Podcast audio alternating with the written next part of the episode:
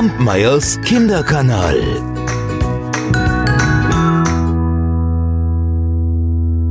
Die Geschichte, die ich euch heute erzählen möchte, die kommt aus Schweden.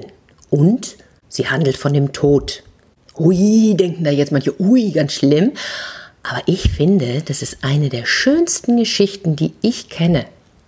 Hört einfach mal selbst und dann könnt ihr mir ja hinterher mal an kinderkanal.alexandraerzählt.de schreiben, ob ihr sie schön findet oder nicht.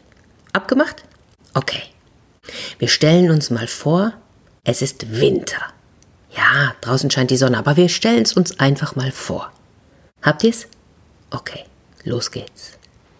Der Tod saß vor dem Feuer und strich mit dem Finger über das Blatt seiner Sense. Autsch! Mm, ja, sie war scharf genug. Und so legte er den Wetzstein beiseite und schaute aus dem Fenster.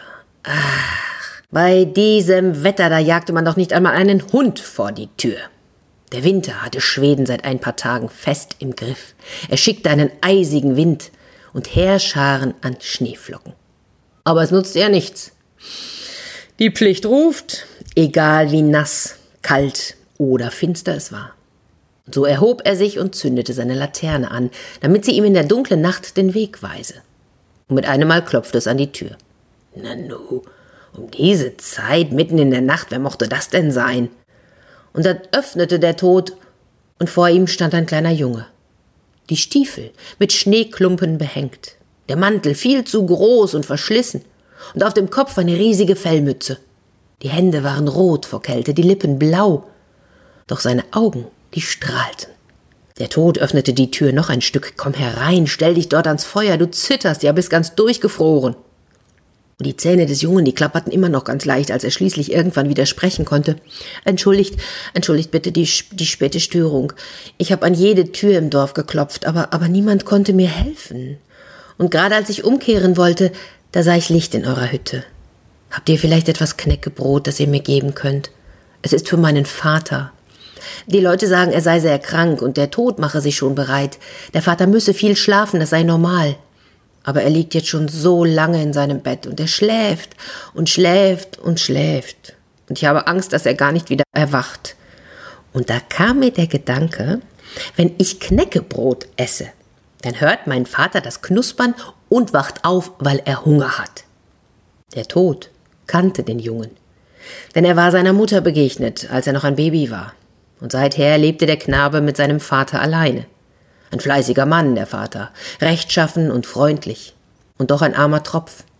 Wie sagen die Menschen, zu wenig zum Leben, zu viel zum Sterben.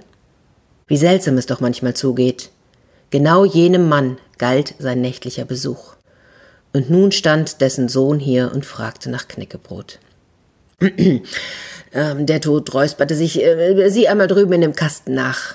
Neulich war eine alte Frau hier, die hat einen Beutel Brot liegen lassen. Aber was ist, wenn sie kommt und das Brot zurückverlangt? Ähm, sie kommt nicht zurück. Nimm es ruhig. Nun wollen wir gehen, wir haben denselben Weg. Und der Tod griff zu seiner Sense. Was wollt ihr denn mitten im Winter mit einer Sense? rief der kleine Junge. Jetzt gibt es doch nichts zu mähen. Schaut ihn der Tod an. Meine Ernte reift im Sommer und im Winter. Gehen wir. Und gemeinsam machten sie sich auf den Weg und kamen schließlich zum Haus des Vaters. Kaum waren sie eingetreten, sprang der Junge fröhlich ans Bett des Kranken. Schau, Vater, was ich mitgebracht habe. Und er begann von dem Knäckebrot zu knabbern. Und das knisterte und knasterte in der ganzen Stube. Aber der Vater wachte nicht auf. Da wandte sich der Junge an seinen Begleiter. Seid so gut und knabbert auch von dem Brot. Zu zweit sind wir lauter. Vielleicht hört uns der Vater dann besser. Der Tod wusste, dass er sich beeilen musste. Die Sanduhr des Mannes war so gut wie leer. Das letzte Körnchen lief bald durch. Dies war der Moment seiner Ernte, den durfte er auf keinen Fall verpassen, wenn seine Arbeit nicht umsonst gewesen sein sollte. Der Junge schaute ihn aus großen Augen erwartungsvoll an und hielt ihm ein Stück Brot hin. Da nahm der Tod es und biss hinein. Och, das war ja, hm, das war ja köstlich. Das hatte er nicht gewusst. Lecker, und so nahm er noch ein Stück und er aß und aß und aß und das Brot schmeckte ihm so gut, dass der Tod alles um sich herum vergaß. Und so rutschte das letzte Sandkorn ins Stundenglas ohne dass er es bemerkte. Da kehrte das Leben in den Vater zurück und er erwachte. Knäckebrot, ach, das ist Musik in meinen Ohren. Lieber Sohn, gib mir auch ein Stück. Und wohl nie hat Knäckebrot besser geschmeckt oder lebendiger geknistert als in jener Nacht, in jener Hütte. Und der Tod, der schloss ganz leise die Türe hinter sich und machte sich auf den Heimweg. Kampmeyers Kinderkanal.